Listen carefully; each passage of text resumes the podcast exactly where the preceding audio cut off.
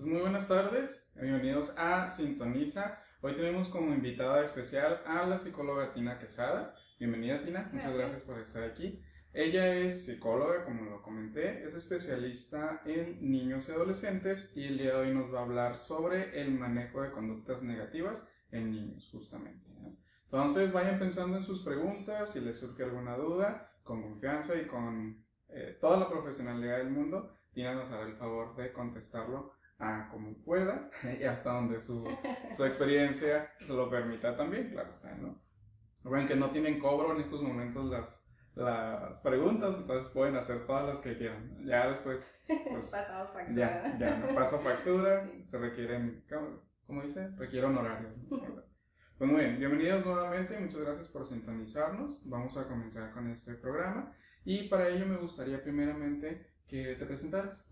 Claro que sí, pues yo soy Tina Quesada, como ya me presentaron, eh, soy licenciada en psicología, maestra de educación especial y les platico un poquito de mi trabajo. Tengo ejerciendo aproximadamente 15 años mi profesión dentro del área infantil, de la adolescencia y adultos jóvenes.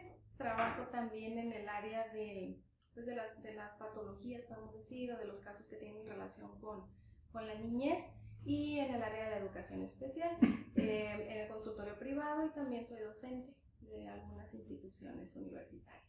entonces mucha experiencia, casi 15 años comenta, ¿verdad? Además de no solamente en terapia, sino en otros ámbitos de, pues, de psicología en general. Entonces sabrá decirnos mucho sobre lo que son las conductas negativas. Si bien el tema está enfocado a niños, niños y adolescentes, pero para eso me gustaría preguntarte antes de comenzar con todo el tema, ¿hasta dónde se considera niño y hasta dónde es adolescente? Para que digo, también el público sepa si, si entran o no sus preguntas ahí. Claro, mira, dentro de la, de, la, de la etapa podemos decir que lo manejamos igual que los pediatras. Se puede decir que en cuestión de la edad es hasta los 18, por eso cuando me presento en cuanto al área en la que yo abordo en la, en la psicoterapia, digo adultos jóvenes, porque también se extiende un poquito esta parte, ¿no? Tenemos adolescentes de 19, adolescentes de 20, y pues generalmente esa es mi población. Puedo decir que de los 25 años para abajo todavía. Ok. Nos comentan que se escucha un poco bajito, entonces vamos a hablar un poco más fuerte, o sea, acá es donde está el, micrófono para ver si, si mejora esto. Muy bien. Ok, entonces vamos a comenzar con el tema. Primeramente, eh, me gustaría saber qué se considera una conducta negativa. Ok, mira, este es bien, bien interesante el tema porque generalmente cuando alguien nos habla de conductas negativas, es en relación a cómo definen esta conducta las personas que la están viviendo.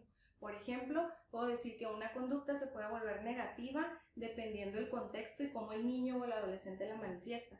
Por ejemplo, podemos decir que pegarle a la pared es una conducta negativa, pero no necesariamente, porque a lo mejor el niño o el joven cuando está enojado, cuando está frustrado, golpea la pared, incluso le hace un hoyo a la pared, ¿no? Y entonces esto ya representa un daño a, a los objetos, un daño a la, a la propiedad ajena, puede incluso este, considerarse un daño personal por el hecho de utilizar sus puños contra la pared, pero si nosotros lo utilizamos como estrategia, ¿no? Ve y golpea algo cuando estés enojado, entonces esta conducta de golpear no necesariamente es negativa. Hablamos entonces de conductas negativas cuando se ponen de manifiesto y estas conductas generan algún malestar que pueda estar este, relacionado con los contextos o con las personas que el mismo este, individuo interactúa, ya sean los padres, en la escuela, en la casa. Entonces va a depender mucho. Hablamos de conducta negativa, entonces cuando la consecuencia de la conducta pues resultaría negativa también. Ok, entonces es necesario tomar en cuenta el contexto donde se lleva a cabo para saber si sí es negativo o no.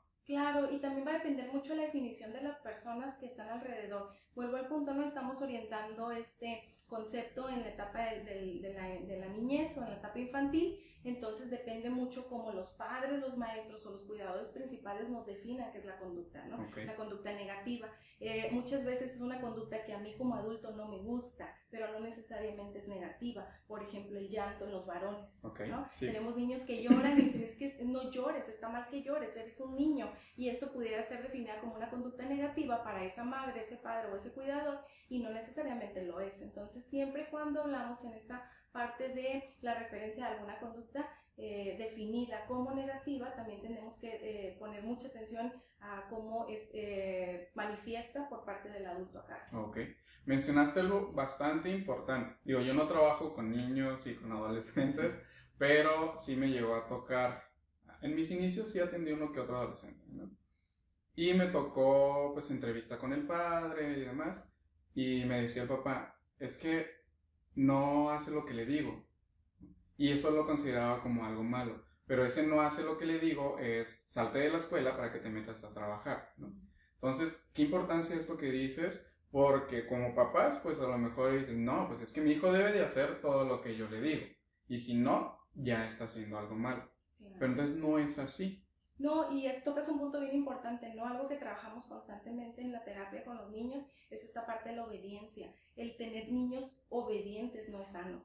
O sea, el punto de que cualquier persona puede llegar a decirte lo que tienes que hacer, simplemente un adulto, ¿no? Entonces estamos poniendo incluso a los niños en riesgo cuando es un niño totalmente obediente. Entonces hay una, una cuestión de creencia de decir necesitas, tienes y debes obedecer al adulto cuando el adulto se dirige contigo. En realidad no es así. Entonces esta parte también va, va a implicar cuáles son las expectativas que los padres tienen respecto a la conducta del niño que para mí es una conducta negativa. Si tenemos un niño de edad preescolar en donde pretendes que en una sala de espera, por ejemplo, en un consultorio médico o en un restaurante permanezca una hora, dos horas sentado, no lo va a hacer, porque no tiene la capacidad para permanecer sentado. Entonces dices, oye, a veces eh, incluso comentarios de las personas que están al lado, ¿no? Si fuera mío, yo lo sentaría de unas nalgadas. ¿Cómo es posible que esté corriendo y que ande brincando? Pregúntale cuántas horas tiene sentado esperando ahí. Entonces realmente es esta parte también de las expectativas. Caemos en el otro extremo. Padres que nos damos cuenta que, por ejemplo, están causando daño a la propiedad, daño a otra persona, algún animal o, este, o algo que esté en el contexto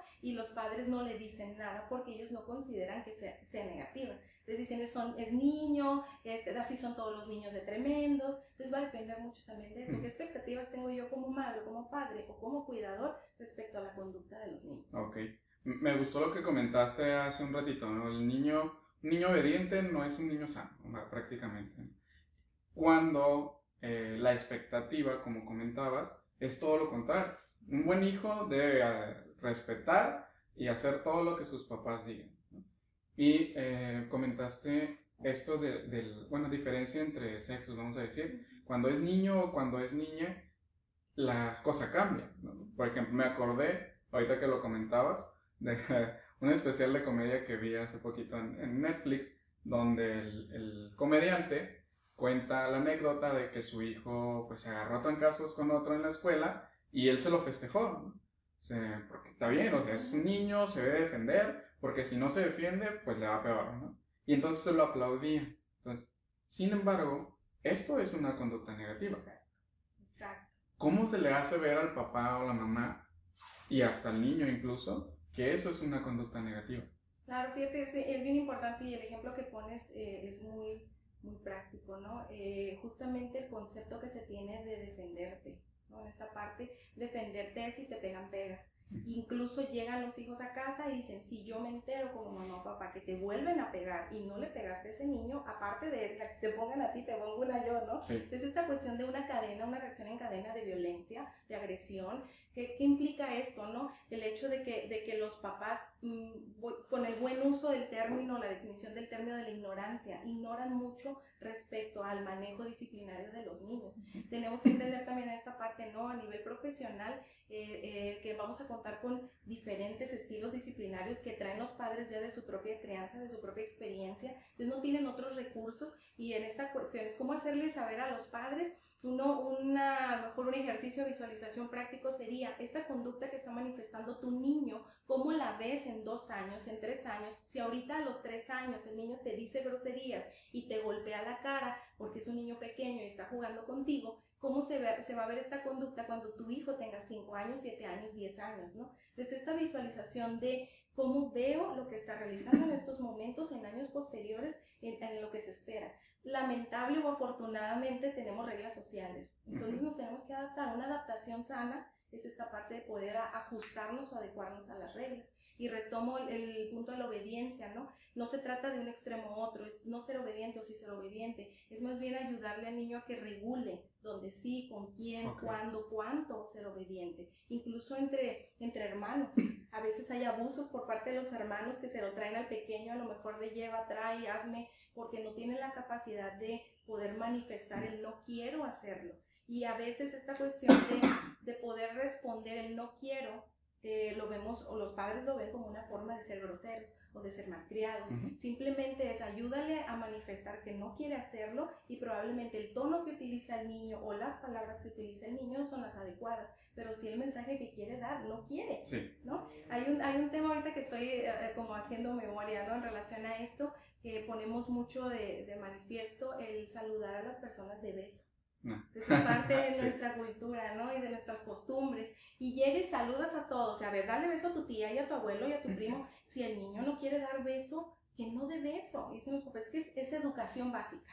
No, la educación básica, volviendo al punto de la regulación, es decir, vamos a ir a la casa con tus abuelos, van a estar tus tíos, tus primos, llegas y dices buenas tardes a todos. si el niño no quiere saludar de beso, pero estamos los papás y ándale, no nos vamos a ir hasta que te despidas de beso. Entonces esta cuestión también hace que el niño se someta a muchas cosas que no quiere y va perdiendo poder de expresión, poder de expresar sus ideas, sus pensamientos, sus sentimientos y cuando son adultos, que tú lo ves también en consulta, ¿no? Esta dificultad que tienen las personas para poder poner de manifiesto en, en cuanto a la palabra sus emociones. Entonces también hay que tener un poquito de conciencia, como les decía, cómo poder visualizar lo que estoy viendo en nuestros hijos, en nuestros pequeños, en nuestros adolescentes en etapas posteriores.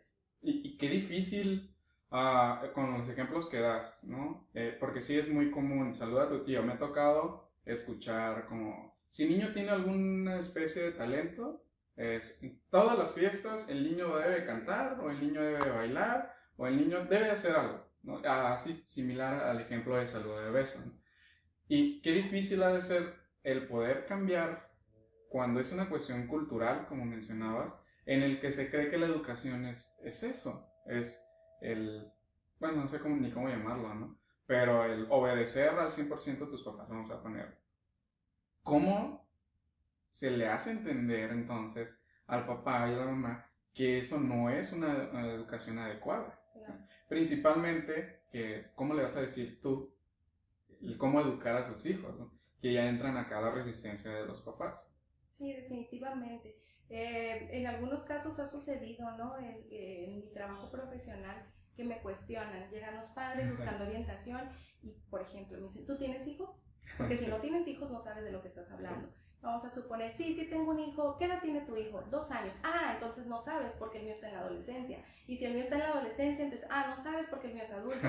Es esta parte de decir, bueno, ¿qué tan capacitados estamos nosotros para poder orientar a los padres y, y que se puedan dar cuenta de que estas conductas eh, definidas como negativas, que muchas veces es el motivo de consulta que los trae a, la búsqueda de orientación, realmente representa para el niño un sufrimiento. Eso es algo bien importante. El hecho de que el niño sea, por ejemplo, el agresivo, el violento en la escuela y que no pueda socializar o nadie se quiera juntar con él y la mamá dice es que le tienen respeto. Llega mi hijo y nadie le dice nada, sino nadie le dice nada ni para bien ni para mal. Es un niño invisible dentro del grupo. Entonces eso genera sufrimiento para los niños, ¿no? Sabemos que el primer eh, grupo socializador de, un, de un ser humano es la familia y el segundo es la escuela, es su contexto segundo, ¿no? Es decir, bueno, van a llegar a interactuar y si no hay una interacción eh, saludable y, claramente adaptativa dentro de los contextos sociales, pues el niño eh, cae en un sufrimiento. Sí, muy bien.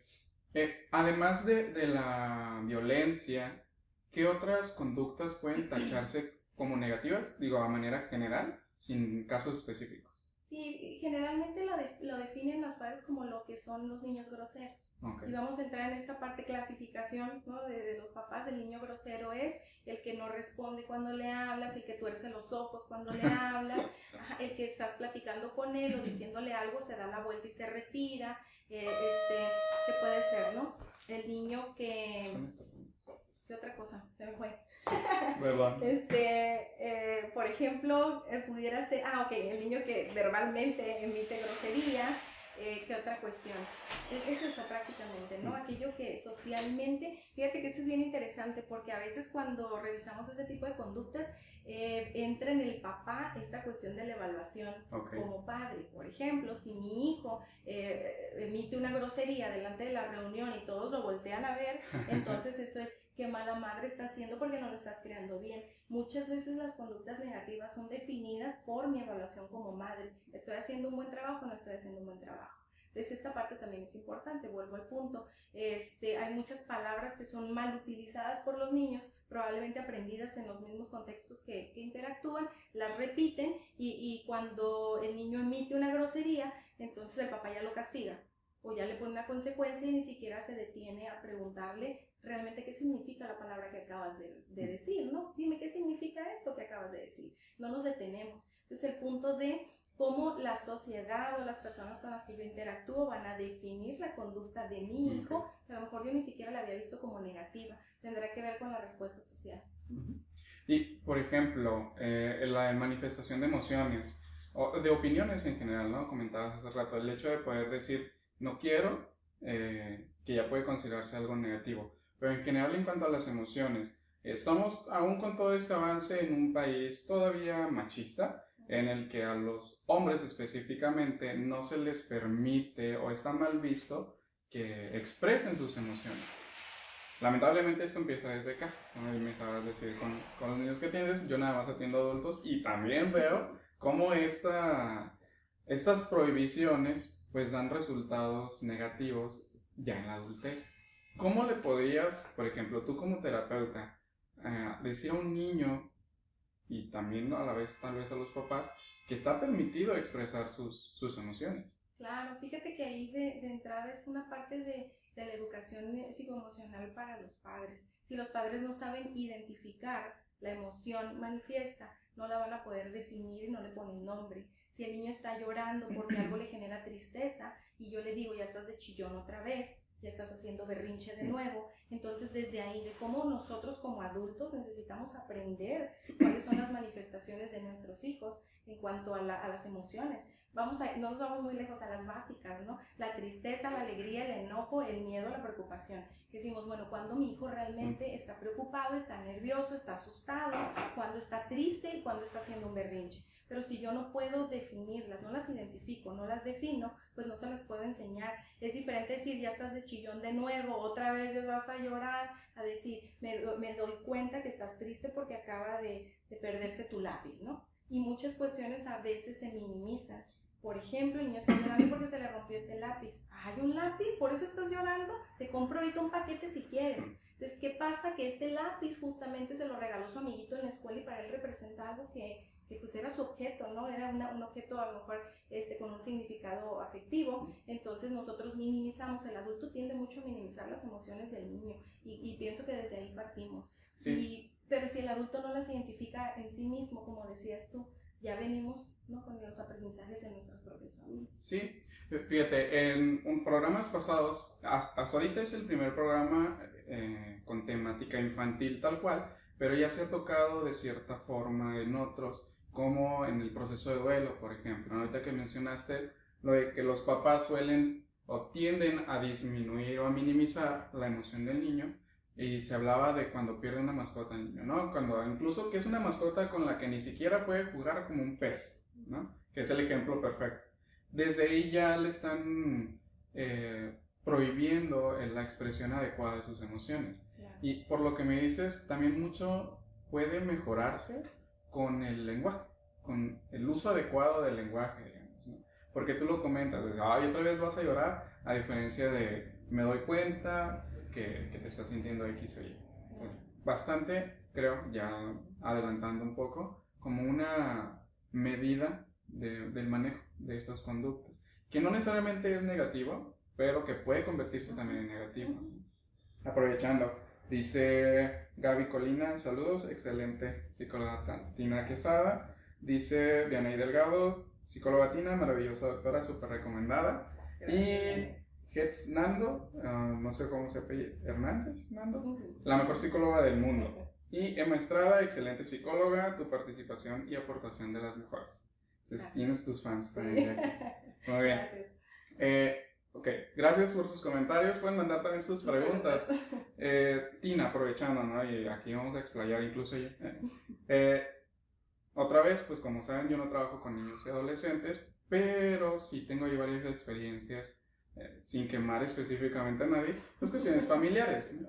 en el que incluso mencionaban y vuelvo, creo que es lo más, lo que más se me viene a la mente, la obediencia. En el que ni siquiera están opinando negativamente, pero con el simple hecho de querer opinar, esta es plática de adultos, no, te metas, vete a tu cuarto, haz lo que sea.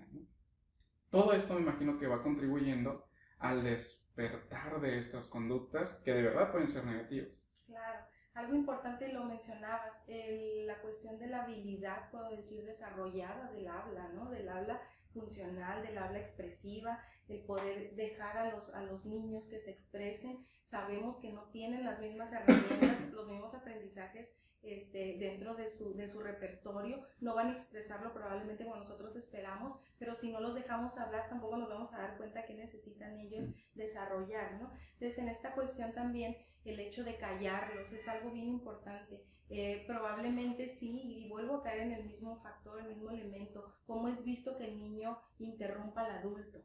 Entonces no puedes interrumpir al adulto para nada. Entonces, ¿dónde, sí, cómo? A veces ni siquiera nos detenemos de decir, ¿me permites? Ahorita no te puedo atender, estoy hablando con tu tía. Ahorita que termine con tu tía te atiendo, ¿no? Es diferente decir, cállate, vete a tu cuarto. Entonces sí es importante porque muchas de las, de las emociones que no salen a través de la palabra van a salir a través del cuerpo. Y es donde entra la conducta negativa si yo no me siento escuchado, no me siento amado, no me siento atendido, de los pocos o, muy limitados mensajes que emito verbalmente, ¿no? que hablo a mis padres, a mis cuidadores y no son escuchados, entonces empezaré yo a actuar con el cuerpo. ¿Y a qué me refiero? Pues a, tener, a tener conductas negativas, conductas que generalmente tienden a irse por la, por la parte de la agresión, ya sea, ya les decía al inicio, a, a los objetos, a las personas, incluso a los mismos padres. ¿Por qué? Porque si no soy escuchado, pues de una u otra forma voy a buscar la, manera en que, sea, en que esos adultos volteen a verme y vean mi necesidad.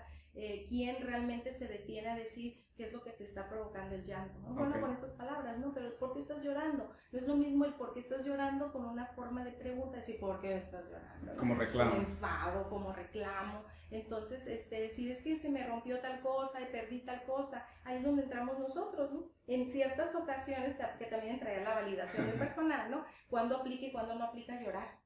Porque sí hay personalidades, puedo decir así, que son más sensibles que otras. Sí. ¿Ok? Entonces hay niños que sí tienden más al llanto, niñas que tienden más al llanto, pero una de las cosas totalmente erróneas o de los mensajes erróneos que emitimos los adultos es que este niño llora por todo, no llora por todo. Claro que no llora por todo, ¿no? Llora frecuentemente o la mayoría de las veces o en algunas ocasiones. Entonces los niños no lloran por todo. Hay niños que sí son, digo, más expresivos a nivel del llanto y hay otros que no pero podemos nosotros empezar a, decir, entrenar a lo mejor, ¿no? Este, la, la, manifestación por otros medios eh, que, que por, por, a través del llanto. Pero vuelvo a la cuestión, como es definida por el adulto, como es emitida por el adulto como una parte de reforzador, estás llorando porque eres un llorón, entonces yo adopto esta, esta etiqueta, yo soy un llorón. Y al fin de cuentas después ya no me importa que me digan llorón, como me lo has estado diciendo, es como un taladro en la cabeza, ¿no? Está ahí. Ya, yo me pongo la etiqueta y ya. Dime llorón y voy a seguir llorando, no pasa nada, no me importa que me digas llorón.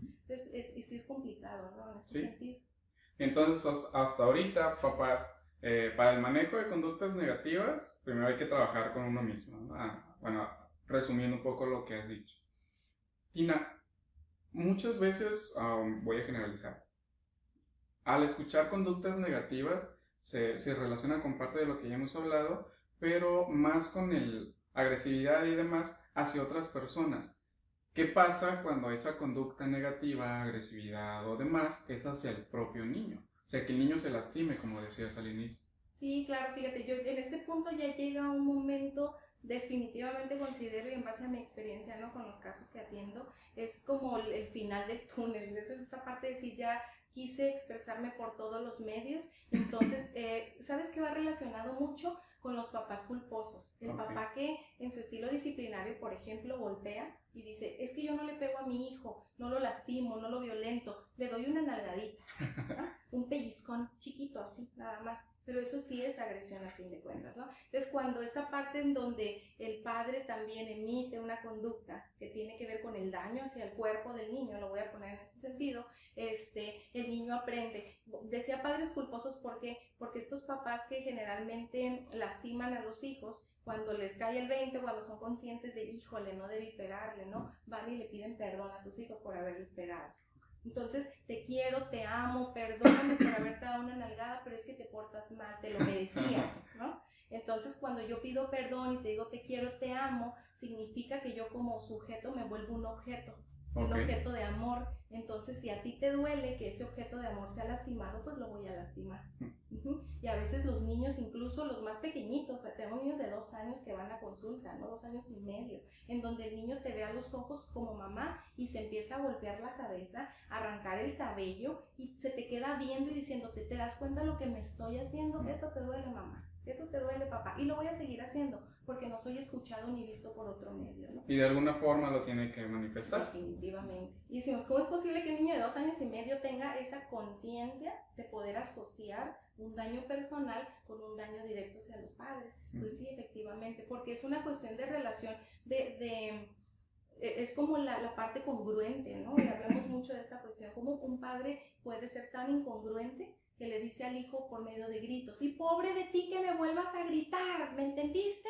Entonces yo te estoy diciendo que no grites a través de los gritos. Si tú le vuelves a pegar a tu hermana, te voy a dar dos, te voy a dar tres, te voy a dar un cintarazo. Entonces, esta cuestión de la congruencia que tenemos en cuanto a nuestro comportamiento, tú lo decías muy acertadamente, para iniciar el control de las conductas negativas en los niños, necesito también inicialmente una revisión a mi persona como adulto. Si el adulto demuestra que no tiene control de sus emociones, papás que tenemos en el consultorio que cuando se enojan le pegan a la pared, avientan las cosas, azotan la puerta o ya a niveles más elevados de violencia en la, casa, pues ¿qué esperas del niño, no? Algo bien importante aquí es que cuando los, los niños están bajo un, bajo un ambiente de este tipo, lo normalizan. Eso es lo normal, ese es su modus vivendi, es la forma en cómo viven. Si no tienen otros recursos externos, pues lo van a ir repitiendo constantemente, ¿no? Las interacciones que van teniendo. Y hablando un poquito relacionándolo con la edad adulta, pues todo esto eh, yo lo he reflejado. Por ejemplo, comentaba de un paciente que pareciera y conforme a su historia de vida y cosas de la sesión misma, que siempre se le ha permitido hacer todo lo que quiera y decir todo lo que quiera. Y entonces crecen, la edad que sea, pero crecen y pues quieren que siga haciendo lo mismo e incluso con el terapeuta. Digo, esto hablando ya de adulto. En la niñez, y así como lo comentas, pues es cuando va comenzando, todavía hay un poco más de oportunidad o mucha más oportunidad de mejorarlo, solucionarlo. Así es, todavía el niño en una flexibilidad enorme, no te imaginas, incluso en el adolescente, ¿no? Pero en el niño pequeño, y hablando del niño pequeño, es el niño preescolar y los primeros dos años de la primaria, si lo quieren ubicar en este contexto, ¿no? Todavía hay bastante posibilidad de hacer grandes cambios en cuanto a la flexibilidad de las conductas y que el niño pueda integrar otro repertorio. Aquí el punto es complicado, ¿por qué? Porque tendrá que desaprender lo que ya ha adquirido negativamente para aprender nuevas conductas. es nuestro trabajo, ¿no? El, que los, que las familias, vamos, identifiquen que hay otros medios para poder eh, interactuar con el contexto. Es decir, esta no es la única forma de expresarte, esta no es la única forma de hacerte escuchar, hay nuevas formas. Pruébalas y, y, pues vamos, vamos a ver que tu adaptación y que incluso tu estado emocional es mucho más favorable este, practicando otro tipo de, de estrategias. Eh, y hablaba de los adolescentes porque generalmente eh, incluso lo escucho, ¿no? Con los alumnos que me dicen que no van a atender adolescentes porque qué miedo. Qué miedo, dicen, ¿no? Aquí uno presente de esos. Entonces dicen, no, no, adolescentes no. Bueno, niños todavía porque dicen, son muy moldeables. Y adolescentes no, adultos, eh, adultos, pues el diálogo es un poquito, la interacción es más, más clara. Y en el adolescente hay algo bien interesante porque este, el simple hecho de que le prestemos atención a lo que está manifestando ya, ya representa para él, vuelvo al punto, ¿no? De, de ser visto por los mm. demás. Las conductas de los adolescentes es, es, una diferencia muy significativa en cuanto al niño pequeño o al niño escolar, en etapa escolar, al adolescente. Y estamos hablando en cuestión del inicio de la pubertad, de que son todos los cambios físicos y todo lo que representa, y del inicio de la adolescencia. ¿Qué es lo que sucede ahora? En, en, la cuestión de las etapas normativas o lo esperado para las edades, estamos teniendo niñas eh, que van a atención psicológica porque la madre no sabe cómo manejar este, que a los 8 años tengan su primer periodo menstrual. Entonces esto representa que implica que van a tener otras conductas que anteriormente no eran esperadas para una niña de 8 años o una niña de 10 años. Entonces esta cuestión se ha ido como, como este, modificando en, la parte del desarrollo y esperamos que cuando llega una niña de 8, una niña de 10 años, los padres refieren, es que se comporta como adolescente. Esto tendría que ser hasta los 15 o 16 años pero hay muchas cuestiones a nivel del desarrollo que se han estado recorriendo en cuanto a las etapas y me refería al adolescente, ¿qué es esto? Llega un punto en, la etapa del adolescente en donde él empieza a cuestionarse todo lo que ha aprendido por medio del contexto familiar. ¿Qué quiere decir esto? Bueno, voy a poner un ejemplo. Eh, mamá y papá llevaban al muchacho todos los domingos a misa, todos los domingos a misa y de repente ya no quiere ir y dice que es ateo entonces dicen, ¿cómo? De un momento a otro ha cambiado, ¿qué le pasó? Y se persignan y todo. ¿Qué es lo que sucede? Que, ah, entonces ya empieza a darse cuenta que su identidad va a estar formada por sus propias este, gustos, preferencias, decisiones. ¿Qué hacen los papás? Castigan. No se sientan, no platican, no conversan de dónde sale tu idea de ser vegano y de ser ateo, mil cosas que sacan los muchachos. Y es algo que muy, es muy cierto, ¿no? Que se escucha. Entre más les prohíbas, más van a intentar hacerlo. Y no es la cuestión de ser rebeldes por naturaleza. La adolescente es como la rebeldía problemática, sí se revela, claro, ¿no? Y es esta cuestión de decir, estoy surgiendo, estoy este, creciendo y me estoy dando cuenta que estas conductas que he adoptado o aprendido de mis papás, ya no las quiero seguir y eso es negativo. Sí.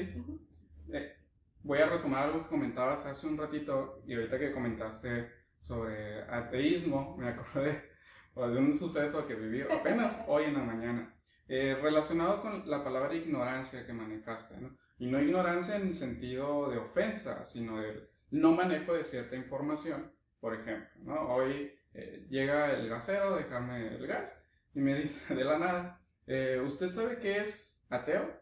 Y pues sí, es alguien que no cree en Dios. Y el Señor me dice, ah, eso es ateo. Es que yo soy ateo, pero creo en Dios porque creo en Dios y en la ciencia. Y de que, ah, pues qué bueno, ¿no? obviamente no voy a hacer nada en ese momento, pero desde ahí, desde el no conocer qué es lo que están viviendo actualmente sus hijos, ¿no? Y ahorita con lo de las mamás modernas, ¿no?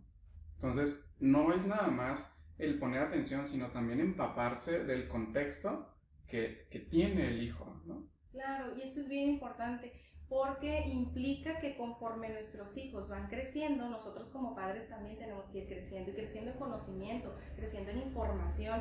Decía por ahí un libro, ¿no? Que es, es, muy comercial, muy, muy leído por los papás. Hay dos tipos de hijos, el hijo oasis y el hijo maestro. Y decía, el hijo oasis es aquel que todo te lo pone bonito y te, y te reconforta y todo, aquel hijo que no le haces caso porque no da problemas. Y el hijo maestro es aquel que te lleva a libros, psicoterapia, escuela para padres. Entonces es esta parte de si nuestros hijos formarán entonces ese camino de ir de la mano. Si mi hijo va creciendo, yo no puedo quedarme a ser mamá de un niño de 5 años cuando ese niño de 5 años ya tiene 12 y ya tiene 15 y ya tiene 18. Si yo no crezco de la mano con mi hijo, aprendiendo de la etapa, informándome, orientándome, entonces esta parte ya es de discrepante, que ya no está a la par, va a generar problemas, ¿no? Y en la definición de las conductas, el niño que supuestamente o el joven que tiene conductas negativas, en realidad probablemente no sean negativas, es más bien que tú no has aprendido a poder manejar esas conductas propias de la etapa o de los gustos preferentes.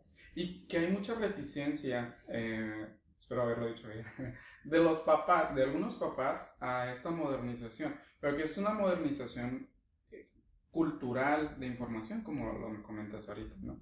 Y se quedan con, es que en mis tiempos eh, es, era X o Y. No, por ejemplo, en mi trabajo, pues la mayoría de los adultos que yo voy a atender, pues sí son mayores que yo. Y presento algo similar a lo que te dije, pues ¿qué me vas a enseñar tú, no? Sin embargo, eh, no solamente yo, sino también los hijos tienen mucho que enseñar a sus papás. Eh, desde esto de cómo utilizar un celular, por ejemplo. ¿no? Ahorita me acordé, YouTube está plagado de, de, tutoriales que van desde cómo abrir PowerPoint en una computadora. Entonces, ¿qué recomendación puedes hacerle tú a todos estos papás que pudieran estarnos viendo referente a esta temática?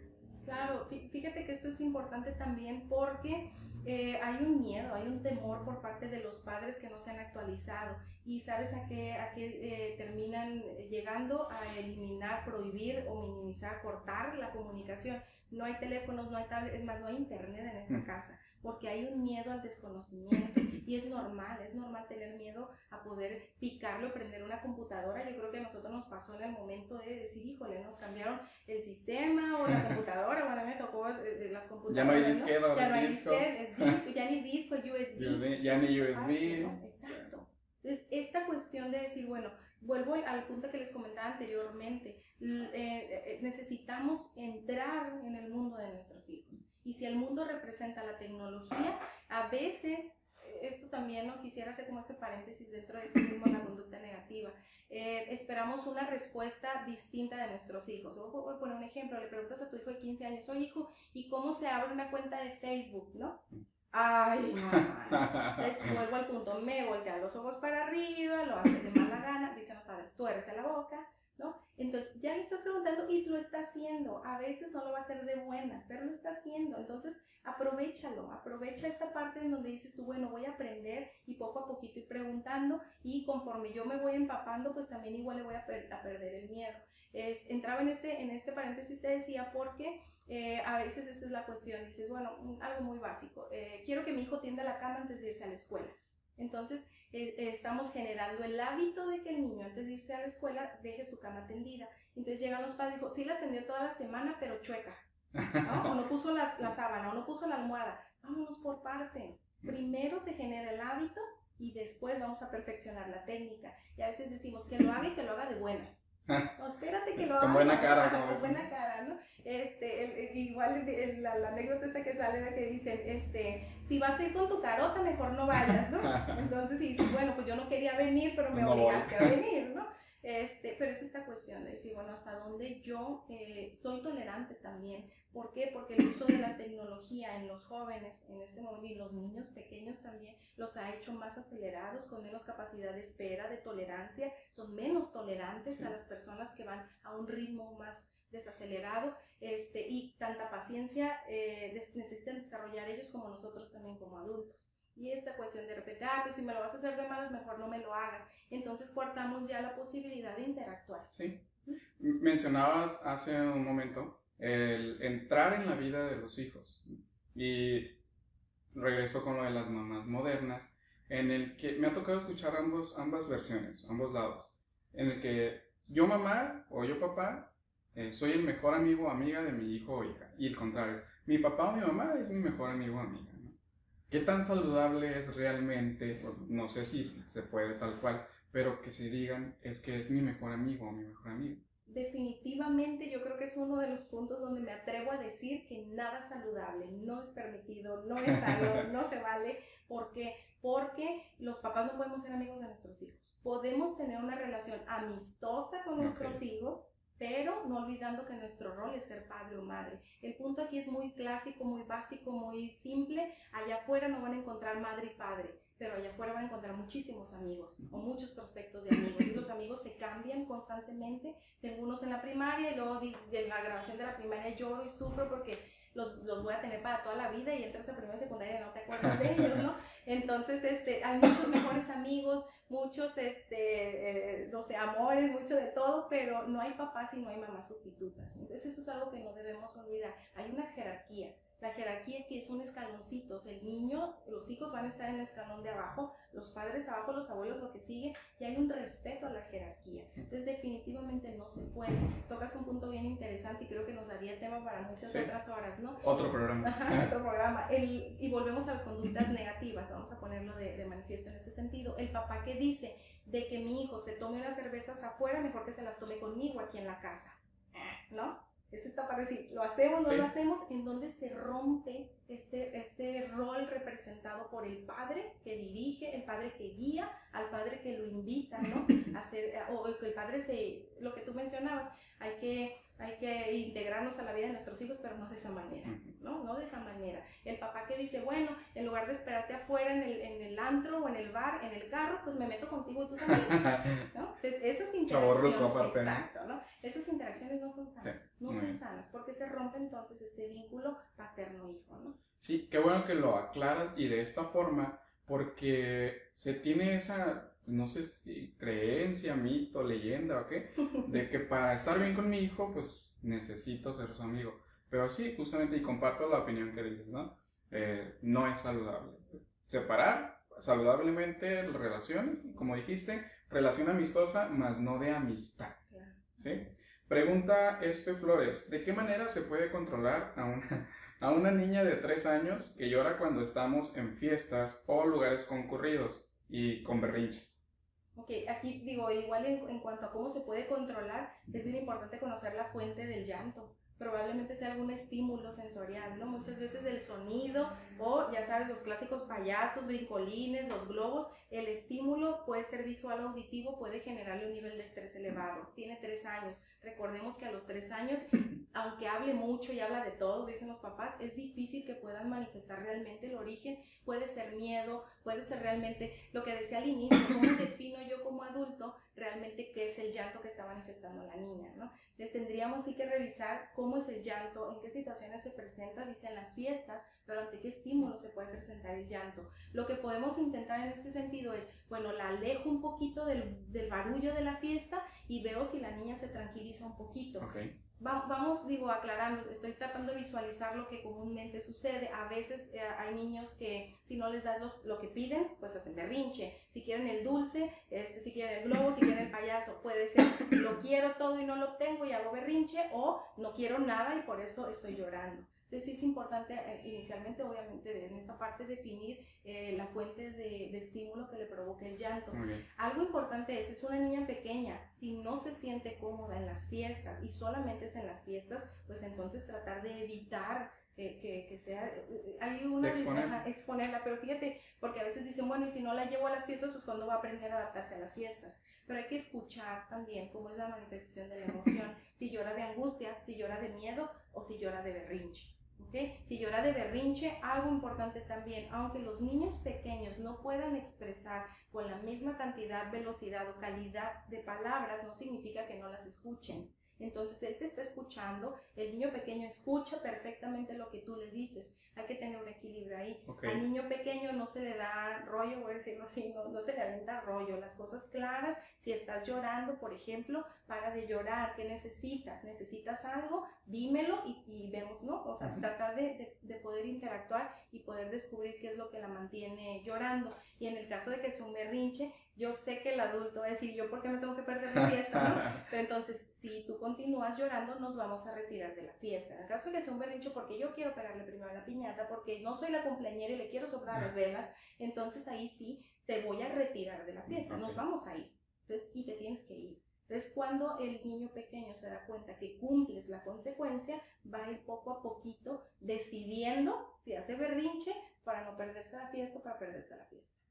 Qué buen consejo. Entonces, es antes de querer controlar, identificar la, el porqué de las conductas. Dice Luisa Núñez, excelente psicóloga, mi niña Maite ha mejorado con el control de su conducta y manejo de emociones. Hablando ya de experiencia, tal cual. Uh, Carolina Díaz, te quiero mucho amiga, The Best Psychologist. Y dice Katia Vanessa Castel, el sujeto se convierte en objeto. Qué buena manera de expresarlo. Saludos, profetina. Desde CETIS. Mi maestra consentida, Mónica Mariana. Otra pregunta. Ah, bueno, voy a ir con, los saludos y regreso a la pregunta mejor. Carolina Díaz, saludos amiga, estoy orgullosa de ti. Orgullosa de ser su alumna y aprender de la mejor, dice Alexa Ramos. Ah, eres un orgullo para tus viejitos. Felicidades, Rosy del Castillo. Hablando de, de mamás. Y excelente maestra, dice Jacqueline Flores. Nuevamente saliendo todos los fans, muy bien. ah, ah, bueno, esta preguntan sobre dónde atiendes. Al final, en, la descripción del video, con permiso de Tina, voy a compartir su, su, página y sus datos de contacto, los que pueda proveer, para que todos aquellos que les interese llevar a sus hijos, pues puedan contactarte. ¿Parece? gracias para manejo de conductas y emociones del niño, ¿dónde atiendes? Pues igual eso lo podemos ver más adelante, ¿no? Pues muy bien, no hay más preguntas tal cual. Eh, vamos a empezar a cerrar entonces, que ya casi nos acaba el tiempo. Primeramente agradeciéndote, eh, como te decía, pues los niños y adolescentes no es mi tema, Y mi intención con todos estos programas es pues traer este tipo de temáticas para empezar a trabajar con esa ignorancia que decías. Empezar a dejar de ser ignorante y en el buen sentido, porque pues ignorancia, ignorante tiene una connotación que es bastante negativa eh, y la realidad es que pues simplemente implica que no conoces algo. Y qué mejor que empezar a conocer de todo esto de la mano de una experta, en este caso tú. Eh, ¿Qué nos podrías decir al público y a mí también como palabras finales para poder cerrar este tema? Sí, claro, mira, e, es bien importante aquí algo que, que trato de transmitir siempre desde el punto de cómo nos referimos a los niños. Los niños no son personitas, son personas, ¿no? Y eso es algo bien importante. Si nosotros no, no tomamos la importancia de que este ser tan pequeñito puede ser también ah, dotado, ¿no? De esta, de esta necesidad de, de, expresarse, de esta necesidad de atención, nosotros no vamos a poder guiarlos. Entonces esta cuestión de no por ser pequeño, no por ser un niño, no por ser un adolescente que nada sabe y que cree que nada le va a pasar, no requiere de nuestra atención, de nuestro afecto, de nuestra importancia. Entonces todos somos seres humanos, ¿no? Chiquitos, grandes, medianos y como tal y como personas necesitamos ser tratados para que nosotros podamos tener un desarrollo óptimo. Este, el manejo de las conductas generalmente, en la mayoría de los casos, tiene un origen emocional. Si las emociones eh, no se expresan de manera adecuada o no se dan los medios o los espacios para ello, pues entonces el cuerpo va a empezar a manifestarse también. Sí, excelente, muchas gracias. Y muy importante saberlo, ¿no? Yo creo que me podrás respaldar, como dicen. Eh, no hay recetas, ¿sí? Porque muchos papás, muchas personas en general, llegan a, a consulta esperando eso, una receta mágica que me saque de mi problema, que me ayude a mejorar a mi niño y que ya no sea un mal hijo, como dicen. Así es. Sí, fíjate, pasa muy frecuentemente ya para cerrar, ¿no? Esta cuestión, en la primera sesión me dicen los papás, ¿qué hago? ¿Qué me aconsejas? El trabajo psicoterapéutico no es dar consejos y, y lo que yo le respondo siempre, dame permiso, dame, permíteme para eh, conocer a tu hijo. Cuando yo conozca a tu hijo, entonces vamos a poder adecuar de las sugerencias que podemos trabajar, porque en esta parte de una sesión o de dos sesiones, el poder darte este, recomendaciones, pues es muy sencillo googlearlo, ¿no? Sí. ¿Qué hacer conmigo cuando hace berrinche? Si no se trata de eso. Cada ser es individual, por eso es un individuo individual y como tal tiene que ser atendido en sus necesidades. Exacto. Pues muchas gracias para cerrar, Tina. Un saludo más que te mandan tus compañeros de secundaria, dicen eh, Nigel, bravo. ¿Sí? Eh, gracias. Pues muchas gracias nuevamente, bastante interesante el tema y creo que bueno, si hay dudas, pues ya las podrán contactar profesionalmente. A partir de que se acabe el video, ya tiene costo las preguntas, ojo, nada más. Eh, muchas gracias otra vez, Tina. Eh, no se pierdan el próximo programa, continuando con la temática infantil y aprovechando que es el Día del Niño el próximo martes, estará con nosotros el psicólogo Carlos Muñoz hablándonos sobre suicidio infantil. Sí, muy importante el tema y pues aprovechar la, el espacio infantil, vamos a llamarlo. Nuevamente, muchas gracias también a todos ustedes por, por sintonizarnos en este programa. Otra vez, por favor, no se lo pierdan próximo martes, 6 de la tarde, suicidio infantil. Manden todas sus preguntas, sus dudas y cualquier cosa, pues ahí nos pueden contactar a cualquiera todos los invitados que pueden llegar a venir. Muchas gracias y nos vemos la siguiente semana.